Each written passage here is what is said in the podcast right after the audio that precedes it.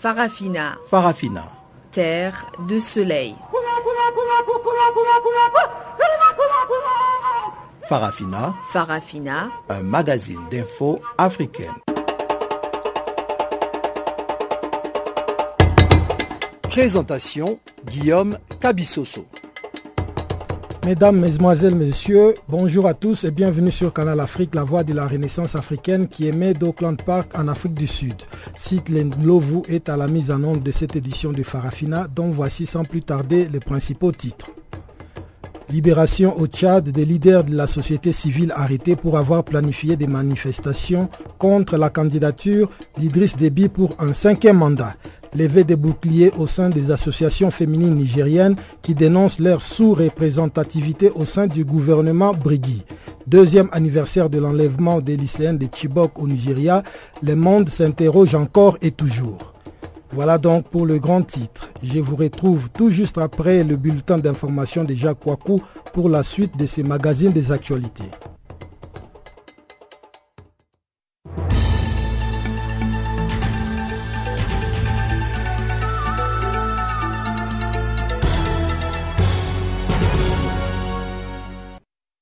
Bonjour, commençons par la Côte d'Ivoire. Après l'interpellation de Fulgence Assis de la FECI, la tension monte entre policiers et étudiants.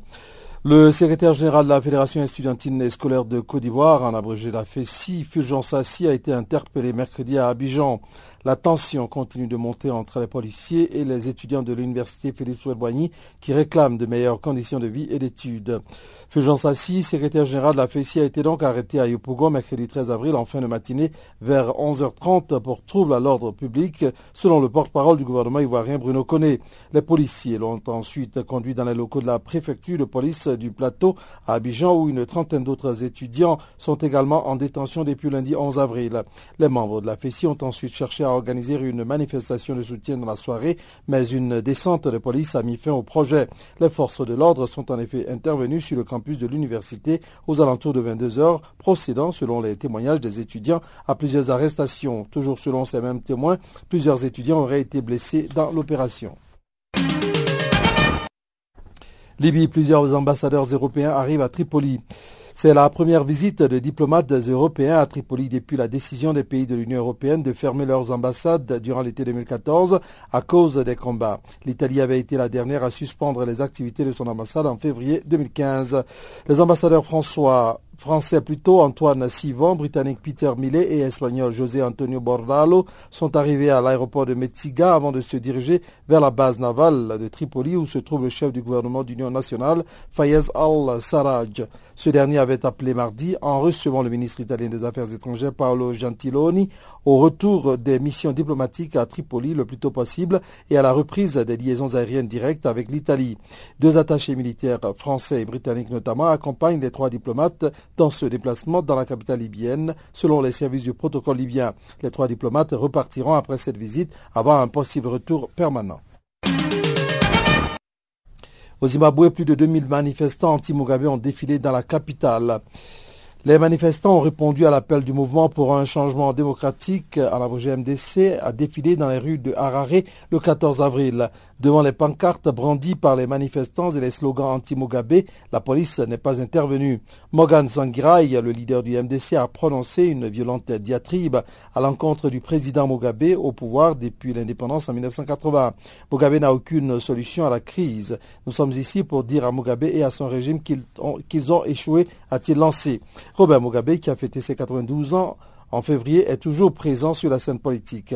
Mais son âge et ses ennuis de santé nourrissent désormais toutes les spéculations sur les conditions de, sa succession qui détermineront l'avenir du pays. La dernière manifestation de masse contre le chef de l'État remonte à 2007. La police avait alors frappé Morgan Sangira ainsi que d'autres dirigeants de l'opposition. Bénin, pour son premier conseil des ministres, Patrice Talon fait le ménage. Patrice Talon avait promis qu'il n'y aurait pas de chasse aux sorcières contre l'ancien régime.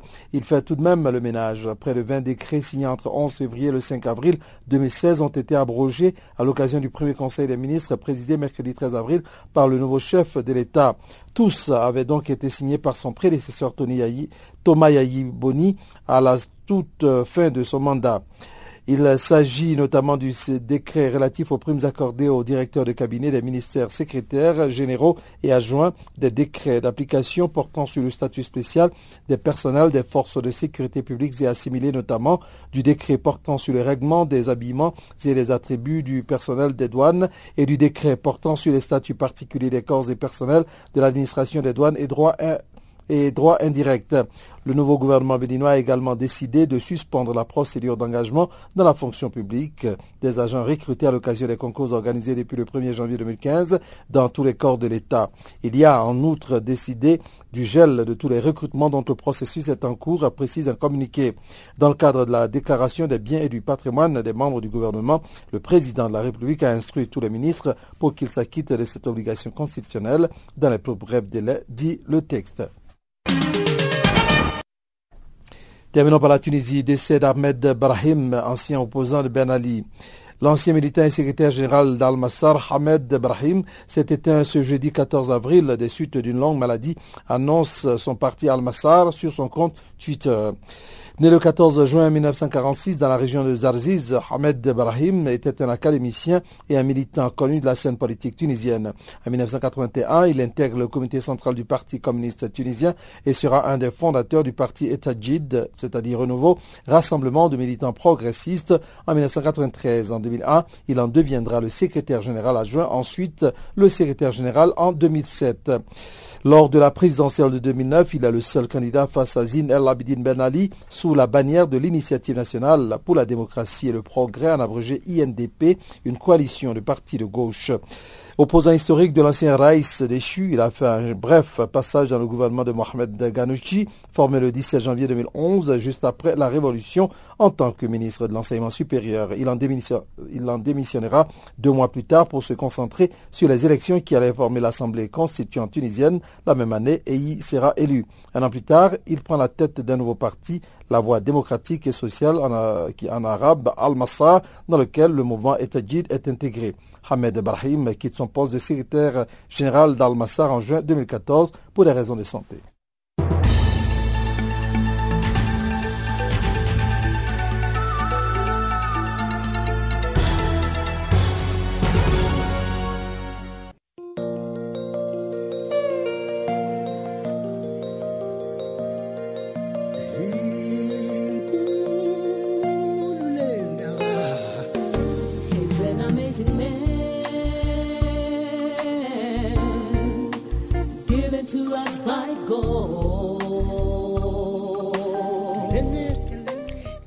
Africa, la voix de la renaissance africaine.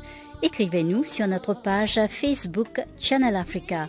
Faites-nous des tweets French Farafina ou bien Channel Africa 1.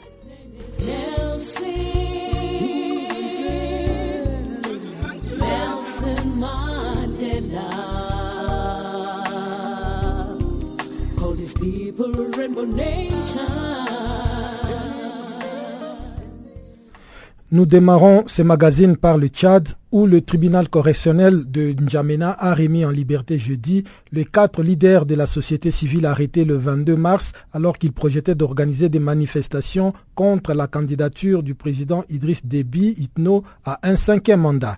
Ils ont été condamnés à quatre mois de prison avec sursis en lieu et place des six mois de prison ferme qu'avait requis le parquet. Sur les trois chefs d'accusation retenus à leur rencontre, seul celui relatif à la provocation à un attroupement non armé a été pris en compte. Pour plus de détails, nous avons joint Anjamina Gamo Rémi, secrétaire général du collectif des associations et mouvements des jeunes du Tchad, Kamojet en sigle. Au fait, euh, ils sont libérés plutôt avec euh, quatre mois de sursis, c'est-à-dire euh, leur liberté de mouvement est, détenue pour quatre mois. Et nous, actuellement, nous sommes en train de par équipe comme ça, on vient de les, déposer. Donc, euh, notre appréciation est que le sursis que le gouvernement a donné s'est retourné contre le gouvernement parce que la société civile est tranquille dans sa conscience et continuera à lutter pour l'alternance. Donc, le sursis s'est reparti vers le gouvernement. On s'en fout de ce sursis-là. Maintenant, en ce qui concerne nos amis, les quatre sont libérés avec sursis. Mais il y a un autre, docteur Albicet, qui, est, qui est encore euh, à la maison d'arrêt, où son verdict également va tomber le lundi. Voilà à peu près ce que je peux vous dire. Celui qui est encore entre les mains de la police a été arrêté dans le même cadre avec les autres qui ont été libérés. Ok, bon, lui, on l'a pas encore libéré parce que c'est, il est venu avec euh, deux jours de retard et c'est lui-même qui a signé l'acte pour la marche qui a été programmée. Donc, euh, je ne sais pas pour quelle raison le gouvernement maintient encore son verdict pour le lundi, mais on va continuer à se mobiliser pour aller toujours l'assister. Et cette marche qui devait être organisée par euh, les quatre membres de la société civile était pour euh, empêcher la candidature du président Déby à cette élection présidentielle qui s'est tenue. Maintenant, quelle est la voie à donner à vos revendications alors que le président Idriss Itno a pu participer à cette élection présidentielle? Oui, mais vous savez que le président Déby, c'est un président trop petit, malgré tout ce que la population a lancé comme alerte, recul candidature, tout ça, il s'est entêté pour aller. Et c'était euh, là même euh, le but qui a poussé les trois coalitions, à, savoir, ça suffit, trop c'est trop, il a demandé le retrait de sa candidature. Maintenant, quand les autres sont arrêtés, il y a une médiation qui a été lancée. On a organisé presque trois médiations et ces médiations échouées. Et dans la dernière médiation, le président Déby a fait comprendre à, nos médiateurs que voilà, euh, la société civile a dévié sa, voix. Pourquoi la société civile demande le retrait de sa candidature alors que la Constitution lui permet Cette Constitution, c'est lui-même qui a modifié en 2005. Et nous, nous travaillons avec la Constitution de 1996. Donc voilà le problème. Alors, il est allé, malgré que la société civile s'est retirée de, de, de, cette processus-là parce qu'il y a nos amis qui sont en prison. Alors, euh, c'est juste la petitesse. Mais nous, nous, nous, gardons toujours notre position de, l'alternance. On croit à, cela. Quelle ambiance règne actuellement sur l'étendue du territoire tchadien alors qu'on est dans l'attente des résultats de cette présidentielle? Au fait, euh, c'est une résistance pour nous parce que toute la population tchadienne a déjà l'esprit de l'alternance et du changement. Et vous allez voir que actuellement le résultat est très très catastrophique pour le président Déby avec euh, les procès verbaux qu'on a eu dans d'autres euh, bureaux de vote, le résultat est catastrophique. Il y a même certains de ces membres du gouvernement même qui ont fait des points de presse pour dire que le résultat est catastrophique. Donc la population a déjà pris cet esprit de, du changement et de l'alternance. Il y a de cela, déjà, on a déjà réussi trois marches. Malgré que le, gouvernement a empêché, on a réussi trois marches. Même aujourd'hui, on a réussi encore à organiser une marche pour accompagner nos amis jusqu'à leur, leur, euh, leur, domicile.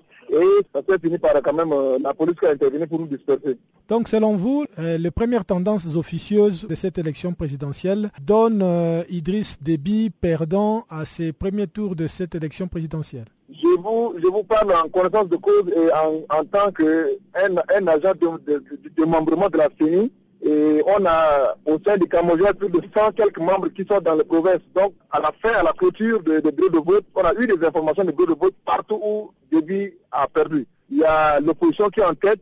Secondo, vous allez trouver dans certains bureaux de vote deux, deux opposants en tête et deux qui en troisième, etc. Il y a certains même qui reviennent en quatrième. C'est rare, ils sont en égalité dans certains bureaux de vote, rare, rarement. Dans une déclaration rendue publique ce mercredi à Genève, le haut commissaire des Nations Unies aux droits de l'homme, Zaid Rad al-Hussein, s'est inquiété s'est inquiété plutôt des rapports très alarmants qui émanent du Congo ayant trait au bombardement par l'armée congolaise dans le département du Poul. Le Haut Commissariat aux droits de l'homme note notamment que depuis les élections présidentielles du 20 mars, des rapports font état d'opérations de sécurité menées contre des chefs de l'opposition et leurs partisans qui auraient attaqué un poste de police et certaines zones dans le sud de la capitale le 4 avril dernier. Suivant plutôt Cécile Pouli, porte-parole du Haut Commissariat aux droits de l'homme, dont les propos ont été recueillis par Alpha Diallo. Les informations que nous avons reçues euh, nous parlent d'opérations de sécurité qui seraient menées par le euh, gouvernement contre des chefs de l'opposition et leurs partisans euh, suite à une attaque contre un poste de police et certaines zones dans le sud de la capitale qui se seraient déroulées le 4 avril. le gouvernement annonce un bilan provisoire de 17 morts, dont trois membres des forces de sécurité et des personnes également blessées Les informations que nous avons reçues, malheureusement, sont extrêmement parcellaires parce qu'il y a un vrai problème d'accès dans la zone où se déroulent ces opérations militaires. C'est le département du Poul. Et donc, nous nous inquiétons de ce manque d'accès et de possibles violations des droits de l'homme qui pourraient se dérouler dans cette zone. Et que vous disent vos équipes sur place ou bien votre équipe Afrique au niveau du Haut-Commissariat par rapport à la suite des événements sur place? Cette situation continue ou bien il y a une accalmie? Ce dont on nous parle, c'est d'une situation euh, extrêmement euh, tendue. On nous parle également d'arrestations massives et même de cas de torture en détention et aussi d'un déplacement massif euh, de population. Certaines personnes avancent le chiffre de plus de 30 000 personnes déplacées suite à ces opérations militaires. Donc on voit des opérations d'envergure. À nouveau, le problème d'accès se pose pour nous et donc il est très difficile de donner des informations euh, mise à jour, si vous voulez, d'actualité toute récente sur ce qui se passe sur place. Comme vous l'avez dit, le gouvernement a annoncé que 17 personnes sont mortes à la suite de ces opérations militaires. Mais est-ce que vous avez une idée par rapport au nombre de civils et les circonstances de leur décès? Non, absolument pas. Nous, manquons cruellement d'informations et c'est la raison pour laquelle nous demandons aujourd'hui à ce que le gouvernement garantisse que des acteurs humanitaires puissent accéder euh, aux poules euh, sans aucun délai. Et bien sûr, nous rappelons également aux forces de sécurité qu'elles doivent agir dans le respect des droits de l'homme dans le cadre de ces opérations euh, militaires. Avez-vous un bureau à Brazzaville? Non, nous n'avons pas de personnel sur place malheureusement. Est-ce que le haut-commissaire est rentré en contact avec l'ambassadeur par exemple du Congo à Genève pour un peu s'inquiéter de la situation là-bas? Alors, les Nations Unies en général sont présentes euh, au Congo et euh, ont approché les autorités pour faire part de la préoccupation de la famille onusienne, si vous voulez, également bien sûr nos préoccupations à nous, aux droits de l'homme, sur ce qui se passe et pour exhorter le gouvernement à fournir un accès rapide et bien sûr euh, pour mener des enquêtes sur ces allégations de violation des droits de l'homme. à cet égard, nous sommes très spécifiques sur le fait que tout euh, incident qui impliquerait un emploi euh, de la force par les forces de sécurité, notamment s'il y a des morts, doit, devrait faire l'objet d'une enquête euh, de la part des autorités, une enquête bien sûr qui doit être approfondie, rapide, mais aussi impartiale. C'est très très important en ce moment pour restaurer la confiance, stabiliser la situation, éviter une plus grande dégradation de la situation des droits de l'homme sur place. Vous dites que les informations sont difficiles à vérifier sur place en raison du manque d'accès à cette zone du pôle. Est-ce que vous, à votre niveau, vous avez reçu des rapports sur des cas de torture? Oui, nous avons reçu des allégations de torture en détention, effectivement, euh, et également d'arrestations massives, raison pour laquelle nous demandons aussi au gouvernement aujourd'hui de s'assurer que aucune personne qui soit arrêtée ou détenue ne subisse de mauvais traitements et bien entendu euh, de passer rapidement en revue la situation de ces personnes. Soit les personnes qui ont été arrêtées et détenues sont inculpées, elles doivent alors comparaître rapidement devant un juge, et tout cela dans le respect euh, des standards internationaux internationaux en matière de procédure régulière, soit ces personnes doivent tout simplement être euh, rapidement relâchées. Si elles n'ont euh, commis aucun méfait, euh, elles doivent être relâchées sans plus tarder. On sait que ces événements sont la suite logique des élections qui sont déroulées dans ces pays. Quel est votre message aux différentes parties congolaises? Alors non, nous n'avons pas euh, d'informations sur euh, où se trouvent les chefs de l'opposition, euh, mais bien sûr, l'appel que nous lançons aujourd'hui, c'est un appel au calme, bien sûr, et à la responsabilité. Il faut que les membres du gouvernement, les responsables politiques de part et d'autre comprennent que l'important maintenant, c'est de maintenir la République du Congo sur une voie pacifique et qu'ils arrivent à résoudre leurs différends de manière pacifique, sans recours à la violence. On voit bien l'exemple de multiples euh, pays dans la région qui ont choisi la voie de la violence, euh, voilà le résultat en termes de violation des droits de l'homme sur la population en général. Donc nous lançons bien sûr un appel à la retenue, au calme et au retour au dialogue. 14 avril 2013, 14 avril 2016. Cela fait deux ans jour pour jour que 276 adolescentes ont été enlevées par Boko Haram dans leur école de Chibok à Borno au nord du Nigeria. Quelques-unes avaient pu s'enfuir, mais 219 filles sont toujours portées disparues. À l'occasion de cette triste commémoration, la chaîne internationale CNN diffuse depuis mercredi une vidéo attestant que ces filles sont toujours en vie. Nous avons recueilli la réaction de Richard Solé, un panafricaniste qui réclame plutôt des résultats de plusieurs enquêtes menées jusqu'alors. en tant qu'Africain, on pouvait dire qu'on allait euh, mettre un mouvement en place. Un mouvement qui allait réveiller des consciences, un mouvement qui allait pousser les gens à aller de l'avant, pousser peut-être nos gouvernements à essayer de résoudre cette énigme. Parce que pour moi, c'est encore une énigme jusqu'à présent. Tant qu'on n'a pas d'idée, on n'a pas de solution, euh, pour moi, ça ne sert à rien de se dépresser. absurde. Là est mon point de vue. Alors, depuis le matin, CNN est en train de, passer euh, en boucle une vidéo de ces jeunes filles de Chimbok, apparemment qui sont en vie. Cette, vidéo, elle peut avoir un impact, mais quand on regarde aussi d'une autre manière, avec euh, un air perplexe, on nous montre une vidéo de jeunes filles. Peut-être que ça, veut nous dire qu'elles sont déjà à l'aise là où elles sont avec ces rebelles. Pourquoi nous montrer des, des, vidéos de jeunes filles mariées, de jeunes filles mariées à des rebelles dans un camp On ne sait même pas ce qui se passe. Ça peut être un montage, ça peut être une propagande pour nous, actuellement, pour nous endormir, pour nous prouver que voilà, euh, elles sont de bonne main et tout. Moi, mon problème, c'est pas des vidéos, mon problème, c'est pas des photos, c'est pas les réseaux sociaux, mon problème, c'est des résultats. Ouais, c'est des résultats, nous avons besoin des résultats. Je ne veux pas comparer, par exemple, notre continent euh, au continent européen, au continent américain tout ça. Mais quand nous voyons qu'il s'agit des problèmes dans cette ce grand continent, on a des résultats immédiats. Mais chez nous, ça traîne, ça raconte, ça nous montre des vidéos, des photos. On ne sait même pas ce qui se passe. Un président, il, dit un truc et puis on voit une autre réaction. pour moi, ça n'a pas de sens. Je le dis et je le répète, je suis ferme là-dessus et je pèse mes mots. Je pèse mes mots et je suis conscient de tout ce que je dis. Il faut qu'on arrête un peu cette mascarade qui tourne autour de l'Afrique. C'est un théâtre pour moi. Parce que si on n'a pas de résultat et on ne sait même pas ce qui se passe, d'où est-ce que le mal commence, d'où est-ce que le mal va finir, on n'a même pas, c'est-à-dire, une certaine idée de quand ça va finir, comment ça va finir. Mais on nous joue des vidéos. Mais qu'est-ce qu'on a fait de vidéos? Mais moi, je suis un infographe. Je suis un infographe de métier. Je, je peux faire une vidéo, je la mets en ligne, les médias sociaux. Et puis voilà, ça va prendre une ampleur très, très, très, très grande. Et puis, euh, chacun comprendra ce qu'il comprendra. Mais là n'est pas le problème, on veut des résultats. Et des résultats positifs, des résultats convaincants, des résultats qui nous donneront encore l'envie, l'envie de trust encore nos dirigeants, faire, confiance à nos dirigeants. Mhm. Oui, c'est ça. Donc, là est ma réaction par rapport à cette vidéo. Ne nous jouez pas des vidéos, mais jouez-nous des résultats. Voilà, on veut des résultats positifs. On veut se sentir sain et sauf on veut se sentir à l'aise. On, on, aille au concret, qu'on touche le, noyau, le cœur du problème, et qu'on nous montre voilà le problème, et voilà la solution, et on l'a résolu. Et puis voilà, tout le monde est content. Mais est-ce que vous pensez que Boko Haram pourra être facilement éradiqué quand on voit un peu que euh, ce groupuscule islamiste est en train de s'étendre à travers tous les pays d'Afrique et même avec euh, certains pays dans le Moyen-Orient à travers euh, le nouveau groupe qui s'appelle État islamique? Boko Haram, Boko Haram, déjà, moi je me pose toute cette question. D'où est-ce que sort Boko Haram?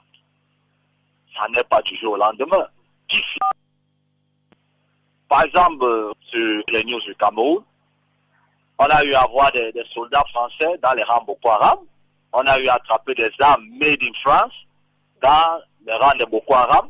On a eu à voir des rebelles Boko Haram avec des euros dans leur poche. Comment est-ce qu'un rebelle se retrouve dans la forêt avec des euros dans la poche? Je ne comprends pas ça. Déjà, pour nous-mêmes en ville, euh, vraiment, pour ceux qui vivent en France, à Paris, un peu partout, en euros, pour l'euro, voilà, c'est là difficile pour eux d'avoir des euros. C'est pas une ironie, mais un mec qui se retrouve dans la forêt avec des euros dans la poche, c'est beaucoup à dire. Donc voilà, on se poserait donc des questions maintenant. Ce reste une manigance française avec vraiment la complicité de nos gouvernements, de nos dirigeants, pour nous déstabiliser, pour vraiment exploiter nos ressources et tout. L'enlèvement des lycéennes de Chibok avait émis toute la communauté internationale. Une campagne dénommée Bring Back Our Girl, très médiatisée pendant un temps, avait été lancée avant de sombrer dans l'oubli. Aujourd'hui, il s'agit de remotiver les consciences, selon les dires du panafricaniste John Maté. C'est vraiment dommage. Hein on met carrément ça aux oubliés. C'est comme si euh, il n'en est de rien. Et comment vivent ces familles-là aujourd'hui? Comment aujourd'hui vivent ces, situations? C'est des choses qui sont oubliées. Pourquoi? Parce que l'Afrique est pauvre et puis euh, pour moi, je dirais même qu'il y, y, a des complicités, même, euh, voilà, je pèse mes mots, je pense bien qu'il y a une complicité de l'opinion internationale. Sinon, c'est quelque chose qu'on peut résoudre parce que c'est juste des kidnappings, c'est pas pour dire euh, des kidnappings. C'est-à-dire c'est quelque part dans un pays. Quand il s'agit de, de faire des coups d'État, l'opinion internationale sait comment manœuvrer ça. Mais quand il s'agit de délivrer aujourd'hui, d'aider l'Afrique à libérer ses enfants, non, on met ça aux oubliés. Donc pour moi, je dirais que c'est un peu triste. C'est un peu triste de la part de nos gouvernements, c'est un peu triste de la part euh, de l'opinion internationale, parce que euh, Boko Haram, c'est pas un truc africain, c'est un truc qui concerne le monde. Et ça, voilà, c'est en train de prendre de l'ampleur, ça va aujourd'hui euh, au Cameroun, ça va un peu partout dans certains pays. Ah, c'est quoi? C'est une autre manière de recoloniser nos présidents, une autre manière de, de reprendre les choses en main, de mettre la pression sur nos gouvernements. C'est vraiment triste. Il faut que l'Afrique se réveille, quoi. Il faut que chacun d'entre nous en prenne les choses en main. Et puis bon, que Dieu nous aide. Et je souhaite beaucoup de courage euh, vraiment aux familles euh, qui, qui vivent et traversent ce genre de situation. Hein. Mhm. CNN a publié une vidéo qui fait le tour Mhm. du monde en ce moment de ces jeunes filles qui euh, seraient toujours en vie selon une vidéo donc euh, que CNN a publiée issue du groupe Boko Haram. Alors, qu'est-ce que vous pensez un peu du fait qu'aujourd'hui, on est en train de célébrer donc euh, tristement deux ans de kidnapping après toute une campagne médiatique? D'abord, c'est vraiment dommage d'entendre le mot célébrer. On ne peut pas célébrer deux ans de kidnapping. On doit parler plutôt de remotivation, comme ce que fait actuellement le président euh, président du Nigeria, hein, qui essaie, qui essaie étant soit peu de, combattre cela. Mais si- on parle d'opinion africaine, on parle de humour, on parle, on parle d'où d'où vient l'utilité de, de ces unions-là? Donc pour moi, on- pour moi, il n'y a pas lieu de parler de célébration. Aujourd'hui, en temps normal, aujourd'hui devait être une journée de deuil. C'est vraiment dommage. Euh, à mon humble avis, je pense pour moi, et moi j'ai le cœur attristé, je suis triste, je compatis avec ces familles, je ne célèbre rien. Pour moi, euh, c'est quelque chose, euh, voilà, à combattre. Ce que je peux faire, c'est de prier pour ces familles, pour se prier pour ces enfants, parce qu'ils ne vivent pas la joie. C'est comme être en prison, c'est comme on dit, on célèbre les prisonniers c'est vraiment gauche. Et on se, on se retrouvera dans des sacs climatisés en train de porter des vestes, vestes et cravates et on, on, fait la, on célèbre quoi. Non, selon moi, euh, je pense bien qu'il faut que on se ressaisisse et qu'on arrête euh, souvent certaines, euh, certaines célébrations qui n'ont pas de sens. Qu'est-ce que vous préconisez qui peut être fait pour relancer donc euh, cette campagne pour la libération des filles de Chimbok Pour moi, d'abord, au plan, africain, je, considère que nous avons une union africaine. Quel est le rôle de cette union africaine? Quel est le rôle du Parlement panafricain? C'est ça aujourd'hui il faut savoir. Avant de parler de chercher à, prendre des résolutions, parce que ces résolutions-là doivent être prises d'abord par nos gouvernements. Quelle est la motivation? Quelle est, le, quelle est la motivation des pays africains? Parce que certains pays se disent quoi? Bon, je ne suis pas concerné, donc euh, je ne mets pas ma main dedans. Ou certains ont peur de mettre la main parce que l'opinion dite internationale est derrière tout ça. Donc, euh, selon moi, euh, la solution d'abord, elle est, elle est d'abord africaine. Il faut que nous-mêmes, on nous décidions de prendre nos choses en main. Parce qu'on a décidé de, de former notre union, euh, africaine, je pense bien que ce n'est pas pour copier l'opinion dite internationale, c'est-à-dire l'Union européenne et autres. Mais c'est pour dire quoi, c'est autre manière de dire nous devions être solidaires. Donc se- selon moi, il faut que nos présidents, nos élus africains euh, prennent plus de choses en main. Voilà, maintenant nous en tant que peuple, nous en tant que euh, personnes ordinaires, voilà, euh, on peut juste soutenir nos gouvernements, soutenir euh, ces familles en deuil par des prières, par, par des messages euh, véhiculés à travers le monde via les réseaux sociaux. Donc, on connaît tous. Bonne nouvelle pour tous nos auditeurs en Amérique. Vous pouvez maintenant suivre Channel Africa en téléphonant au 605 475 17 11. Donc, si vous êtes un auditeur de Channel Africa en Amérique, composez simplement le 605 475 17 11. Channel Africa, la voix de la Renaissance africaine. Avec Chanceline Louraquois, nous allons à présent jeter un coup d'œil sur ce qui fait l'actualité dans le monde économique.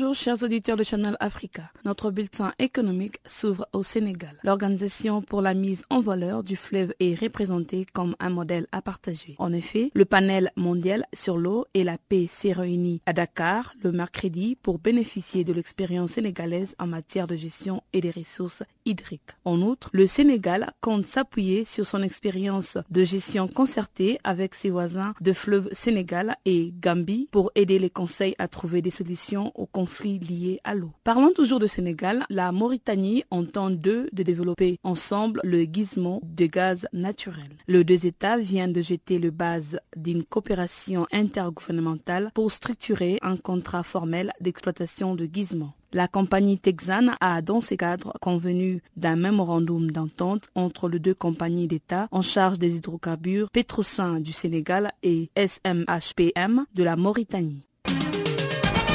En République démocratique du Congo, la mise en place d'un projet d'élaboration du schéma directeur pour la gestion intégrée des eaux urbaines, JUE en cycle. Le mercredi, le gouvernement congolais a décidé d'installer ces projets dans la ville de Kinshasa. Partant de son étude de faisabilité, l'exécution est confiée à la Régie des eaux. Ces projets visent à résoudre les problèmes liés à l'approvisionnement en eau potable et à l'assainissement dans la capitale d'ici 2030 et s'étalera sur une période de 30 mois, à l'issue de laquelle une table ronde des bailleurs de fonds sera organisée dans le cadre de la mobilisation de ressources financières.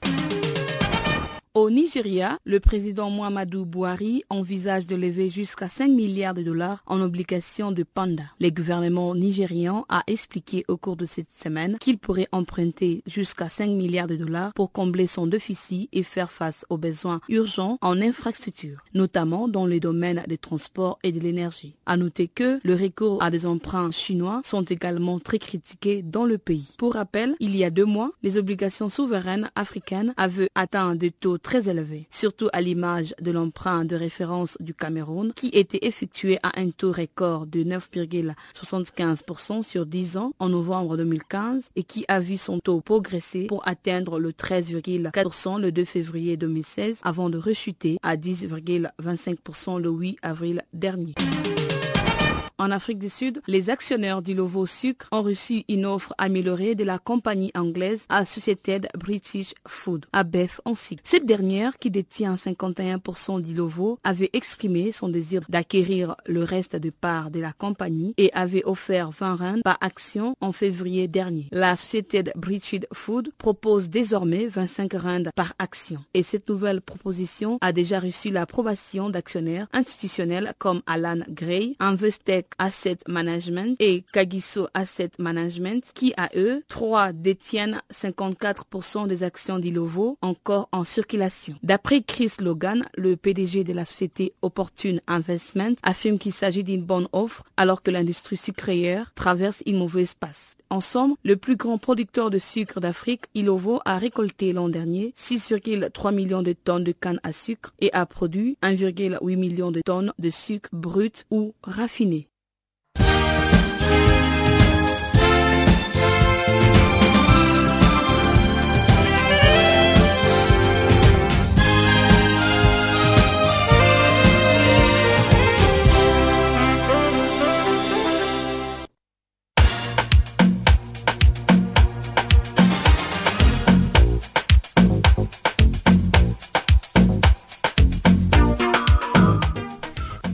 50 ans de Channel Africa le 1er mai 2016.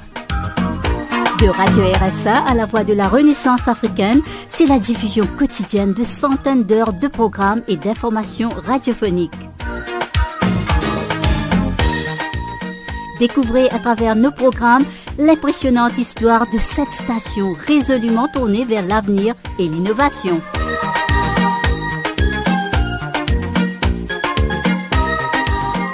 Joyeux cinquantenaire, joyeux anniversaire, Channel Africa.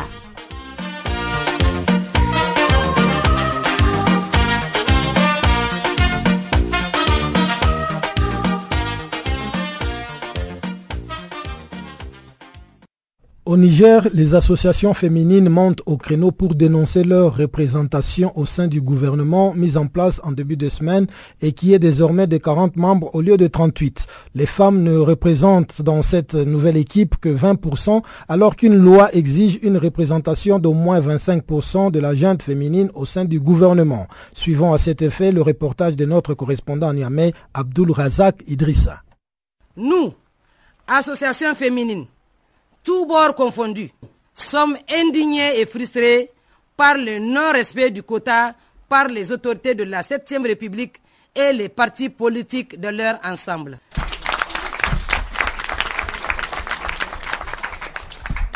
Elles étaient toutes présentes, les responsables des différentes associations féminines de l'ensemble des secteurs de la vie sociopolitique, économique, culturelle et religieuse du Niger. Un seul mot d'ordre, dénoncer le non-respect d'une loi qui voudrait que les femmes soient représentées à au moins 25% dans les nominations. La raison, le nouveau gouvernement de désormais 40 membres ne compte que 8 femmes. Pour les 40 membres du gouvernement, il y a 8 femmes. Or, 8 femmes, ça représente 20% du quota, pas 25%.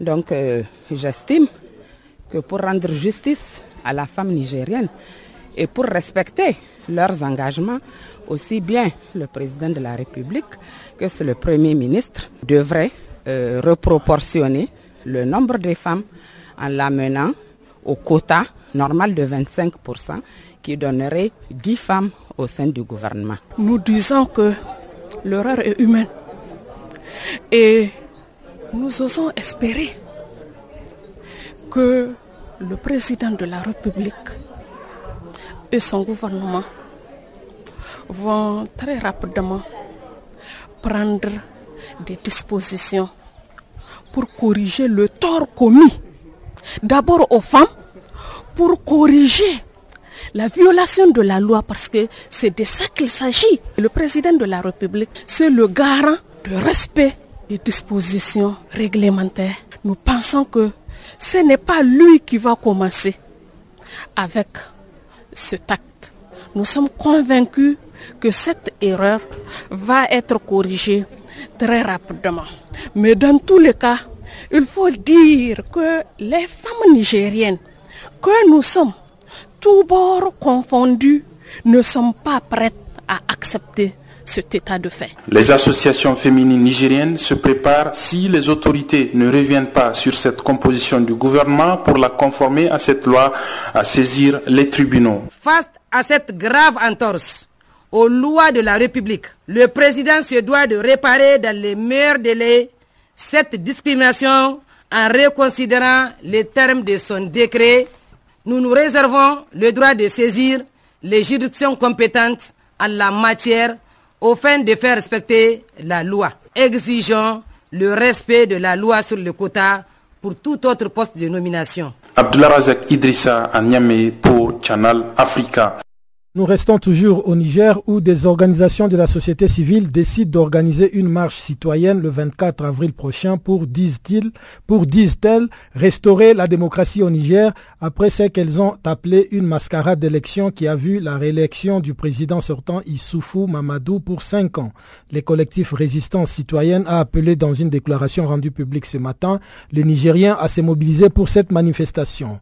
Abdoulaye Hassan est un des responsables de ces collectifs. Ces propos sont recueillis par notre correspondant au Niger, Abdul Razak Idrissa. Il a été constaté que tout, tout au long du processus électoral, la loi a été violée, torturée ou carrément mise de côté lorsqu'elle n'a pas été superbement ignorée au mépris des règles élémentaires de droit. La démocratie nigérienne est avant tout notre bébé nous ne pouvons accepter après tant de sacrifices consentis pour l'avoir vu naître et tant de luttes menées, parfois au péril de notre liberté et de notre vie, qu'elle soit mise sous coupe réglée et qu'elle devienne la chose de quelques individus prêts à tout pour conserver le pouvoir et abusant de la démission et de l'irresponsabilité notoire de l'opposition politique, pourtant institution constitutionnelle de contre-pouvoir pour la défense de la démocratie et de l'état de droit. C'est pourquoi le collectif résistance citoyenne décide de se battre contre la dictature en marche dans notre pays pour restaurer la démocratie et l'état de droit au Niger. lance un vibrant appel à tous les Nigériens, à tous les citoyens nigériens attachés aux valeurs démocratiques chèrement acquises de haute lutte de sortir massivement pour prendre part à la marche citoyenne pour la restauration de la démocratie qu'il organise le dimanche 24 avril 2016 sur l'ensemble du territoire national.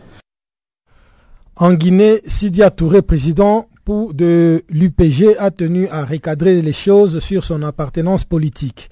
Après avoir été accusé par certains de ses pairs de l'opposition d'avoir signé une alliance avec le pouvoir en place, Sidia Touré réitère qu'il est bel et bien toujours opposant et c'est dans cette optique que son parti devrait maintenir ses sièges au Parlement. Dans ses propos, il se prononce aussi sur la crise qui règne au sein de l'Union des forces démocratiques de Guinée.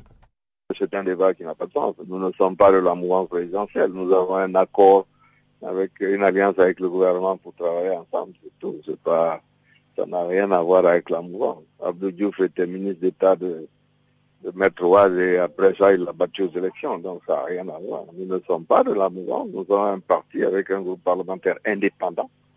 Donc on a, un peu n'importe quoi. Donc ça arrangerait bien certains que, voilà, on puisse libérer des places qui vont occuper. Mais comment vous avez fait pour euh, maintenir votre parti uni lorsque vous avez décidé de signer cette alliance? Voilà, On a un accord sur gouvernance pour ces quatre années qui viennent. Bon, c'est tout. Mais on n'a pas signé des documents pour cela. Et ensuite, quoi Mon groupe parlementaire, il est mon groupe parlementaire. Comment voulez-vous que j'aille dissoudre mon groupe? Pourquoi on va dissoudre ça? Quand j'étais dans l'opposition, j'avais mon groupe parlementaire. J'ai toujours mon groupe parlementaire. Voilà. L'UFR est le troisième groupe parlementaire de, l'Assemblée nationale, cela ne change pas. Disons, euh, la proposition qui m'a été faite m'a été faite en tant que président de l'UFR et non pas... Donc cela n'a rien à voir avec une alliance pour rentrer dans la mouvance présidentielle ou RPG, ça n'a rien à voir, rien du tout. À en croire euh, vos médias sur place, euh, c'est tout autre chose les médias sont tenus par certaines personnes. Comme nous sommes si peu intéressés, peut-être que, comme vous faites, il faudrait bien écouter ce qu'on n'a pas de sens. Je regarde un peu Célou Dalen avec son vice-président. Euh, le parti est divisé. C'est un problème de leadership, hein, c'est tout. Voilà. Quand vous avez un leadership qui peut faire ça, vous le faites tranquillement. Quand vous avez un leadership faible, ben, vous arrivez à des choses où vous n'arrivez pas. C'est le manque de dialogue au sein de ces partis-là Comment voulez-vous que quelqu'un qui est vice-président de l'IFDG, qui a fait quatre ans et demi exilé à l'extérieur, il rentre au pays, vous n'acceptez pas qu'il participe à une seule réunion du bureau politique du parti pour expliquer ses nouvelles visions de, euh, de la situation. Et un gars qui est le surcroît fondateur du parti, vous ne lui donnez aucune possibilité. Comment voulez-vous que crée pas un problème avec ça hein? Je pense que le minimum quand même, c'est le dialogue, c'est le débat. le débat démocratique et cela se pratique au sein des partis politiques d'abord. Moi, je débat avec les membres de mon bureau politique, quelquefois je suis mis en minorité. Mais vous dites que celui qui a créé le parti, qui est vice-président, qui a été absent près de 5 ans, qui rentre, vous n'organisez aucune espèce de réunion de l'exécutif du parti où il peut s'exprimer. Si vous n'êtes pas d'accord après qu'il se soit exprimé, vous pouvez voter une sanction contre lui, mais vous le votez avant même qu'il commence à vous rencontrer. Voilà. d'où viennent les problèmes. Mais c'est pas aussi parce qu'apparemment il aurait rencontré le président et. Mais quel que soit ce qu'il a fait, il a droit à un débat au sein de l'exécutif du parti. Quel que soit ce qu'il a dit. Mais c'est quoi cette histoire? C'est la démocratie ou c'est quoi? Ah mais non, mais je veux dire, si vous voulez rentrer, vous voulez vous voulez conquérir le pouvoir et que vous reprochez au parti actuellement au pouvoir de ne pas pratiquer la démocratie, peut-être que vous commencez à donner l'exemple au sein de vos propres mouvements. C'est un minimum, non? Mhm. Je comprends pas. Donc, euh, tout ce qu'il y a là-bas, c'est par le fait que le débat démocratique a, foutu le camp. Voilà. Honnêtement, c'est le leadership, honnêtement, honnêtement pas des gens particulièrement violents, mais je crois que le parti a voulu reposer sur euh, euh, la communauté pour essayer d'avoir une structure forte sans avoir ouvert un débat démocratique pour convaincre les gens sur des bases de, débat ou des choses de ce genre. Donc, une fois que vous avez communautarisé le problème, il devient automatiquement non il devient, euh, disons, moins objectif et beaucoup plus sentimental. Ça, c'est avant, il y avait l'eau est arrivé en politique il y a sept ans. Avant ça, pendant que nous étions dans l'opposition que j'ai pratiqué pendant 16 ans, il y avait des membres de cette communauté, il y avait deux partis politiques avec des leaders charismatiques qui malheureusement mhm. sont décédés. Il n'y avait absolument pas ce genre de problème-là. Non, ça n'a rien à voir. Tirage de Diallo, c'était le parti de Bama Madou, qui sont des gens extrêmement connus en Guinée, qui l'un est mort en 2004, l'autre en 2008. Et puis bon, c'est tombé entre les mains des gens qui, euh, au lieu euh, de garder ce, côté, je veux dire, euh, d'ouverture, de conviction et autres, en a fait un parti extrêmement communautarisé en faisant croire que tout ce qui si ce n'est pas pour nous, c'est que les gens sont contre nous. Près de 350 corps ont été enterrés dans une fosse commune dans le nord du Nigeria à la suite d'affrontements entre l'armée et des membres d'une minorité chiite, a déclaré un non responsable dans le cadre de l'enquête sur ces incidents qui se sont déroulés fin 2015. Les témoignages de Mohamed Namadi Moussa, directeur général du bureau interconfessionnel de l'État de Kaduna, corroborent les informations selon lesquelles au moins 300 personnes ont été tuées dans les violences du 12 décembre 2015. Les affrontements se sont produits à Zaïra, fief du mouvement islamiste du Nigeria, où un barrage érigé par le mouvement en vue d'une procession religieuse avait bloqué le convoi du chef d'état-major des armées, le général Toukour Youssouf Bourataï. Les militaires ont accusé des partisans du chef de l'IMN, Ibrahim Zazaki, d'avoir tenté d'assassiner le général, une accusation démentie par le groupe chiite. L'ONG Amnesty International, qui donnait les chiffres de plusieurs centaines de morts, a déclaré que cette révélation était une étape importante pour traduire les coupables présumés de ces crimes devant un tribunal. Mohamed Namadi Moussa a précisé aux enquêteurs avoir reçu un coup de téléphone le 13 décembre lui demandant de se rendre au siège du gouvernement régional de Kaduna où on lui a ordonné de se rendre à Zaria avec le chef de la police de l'État de Kaduna pour déterminer le nombre de cadavres et la manière de les enterrer. L'armée nigériane, accusée de graves violations des droits de l'homme dans la répression de l'insurrection des islamistes de Boko Haram, s'est défendue en assurant que le soldat avait respecté à Zaria les règles d'engagement. Aucun bilan officiel n'a été publié, mais l'ONG Human Rights Watch a rapporté qu'au moins 300 personnes avaient été tuées et Amnesty International a évalué le nombre de victimes à des centaines. L'armée a estimé ces chiffres sans fondement. Une source médicale à l'hôpital universitaire Amadou Bello avait déclaré en janvier avoir compté au moins 400 corps à la morgue le soir du 12 décembre 2015. L'IMN assure de son côté être sans nouvelles de 730 de ses membres qu'elle pense avoir été soit tués par les militaires, soit détenus. Les mouvements accusent le gouvernement de détenir illégalement son chef et réclament sa libération. Le ministère public nigérian avait déclaré en février que 191 fidèles chiites avaient été inculpés pour violence de la législation sur les armes à feu et l'ordre public dans un pays où les chiites forment une petite minorité au sein de la communauté musulmane, essentiellement sunnite, qui constitue la moitié de la population.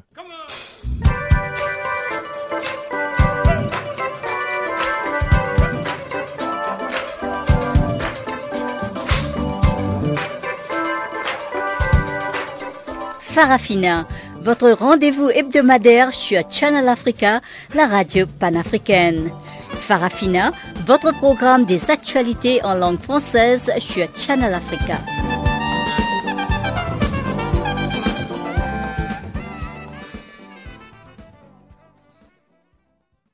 Chers auditeurs de Canal Afrique, nous voici presque à la fin de notre programme de séjour. Mais avant de nous séparer, cédons encore le micro à Chanceline Louraquois qui a compilé pour nous les informations sportives.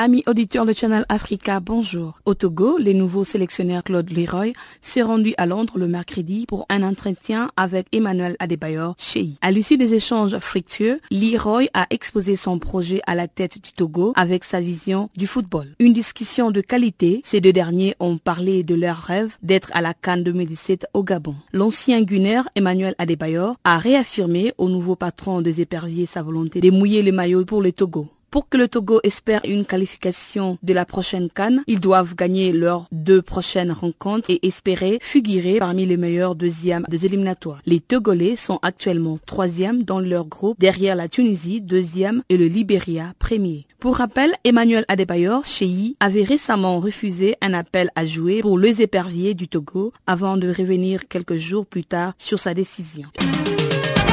Suite à une décision de la commission de discipline de la FIFA, la Guinée équatoriale ne participera pas à la compétition préliminaire du tournoi olympique de football féminine 2020. Le mercredi, la commission de discipline a en effet tenu la fédération de football de Guinée équatoriale responsable d'avoir utilisé des documents faux ou falsifiés. La dite commission a trouvé des preuves de l'utilisation de deux passeports avec des dates de naissance différentes pour la joueuse Camila Maria Do Carmo Nombre de Oliveira qui a disputé plusieurs rencontres de la compétition préliminaire du tournoi olympique de football féminine 2016. Deux certificats de naissance contenant des informations divergentes concernant la filiation parentale de la joueuse ont également été fournis. La joueuse concernée a pour sa part été suspendue pour 10 rencontres et cette suspension devra être purgée lors des prochains matchs de l'équipe représentative de Guinée équatoriale pour laquelle la joueuse est sélectionnable. Outre de la suspension, la Fédération de football de Guinée équatoriale a écouté d'une amende de CHF 40 000, d'un blâme et d'un avertissement conformément à l'article 61 de la linéa 4 du Code disciplinaire de la FIFA.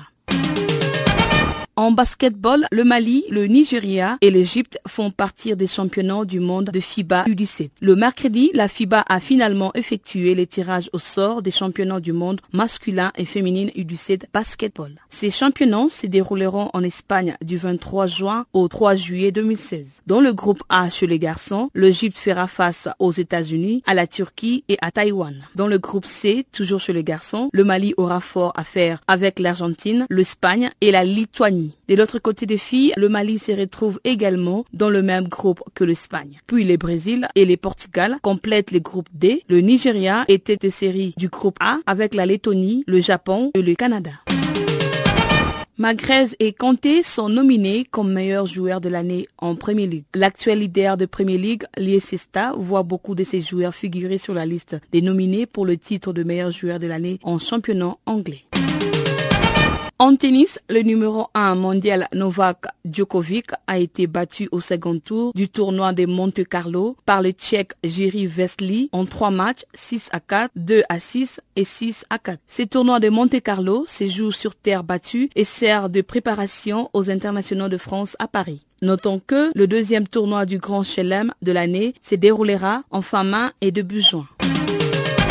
Cobb Brian ne refoulera plus le parquet des National Basketball Association aux États-Unis. Brian a disputé cette nuit son 25e match à plus de 50 points en carrière. En effet, la star de Los Angeles Lakers a décidé cette nuit son dernier match contre le Utah Jazz. Brian met fin à 20 saisons en National Basketball Association aux États-Unis avec la clé de 5 titres en 2000, 2001, 2002, 2009 et 2010. Il a réalisé la deuxième plus grande performance individuelle de l'histoire de la NBA face à Toronto en 2000 pendant cette période, il avait inscrit 81 points et compte 18 sélections à l'All-Star Game. À noter qu'il avait déjà annoncé sa retraite sportive avant le début de cette saison. Brian a été perturbé par des blessures à répétition ces derniers mois. Durant toute sa carrière, Cobb Brian a cumulé 33 643 points, inscrit soit le troisième meilleur marqueur de l'histoire de la National Basketball Association aux États-Unis.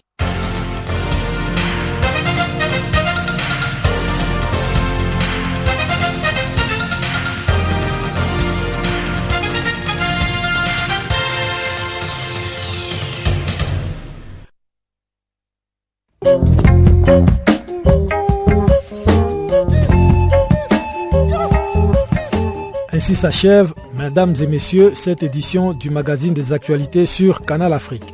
Avec vous, c'était Guillaume Cabissoso. Mesdames et messieurs, merci de votre aimable fidélité. Le prochain rendez-vous est pris pour demain, même heure, même fréquence. Au revoir.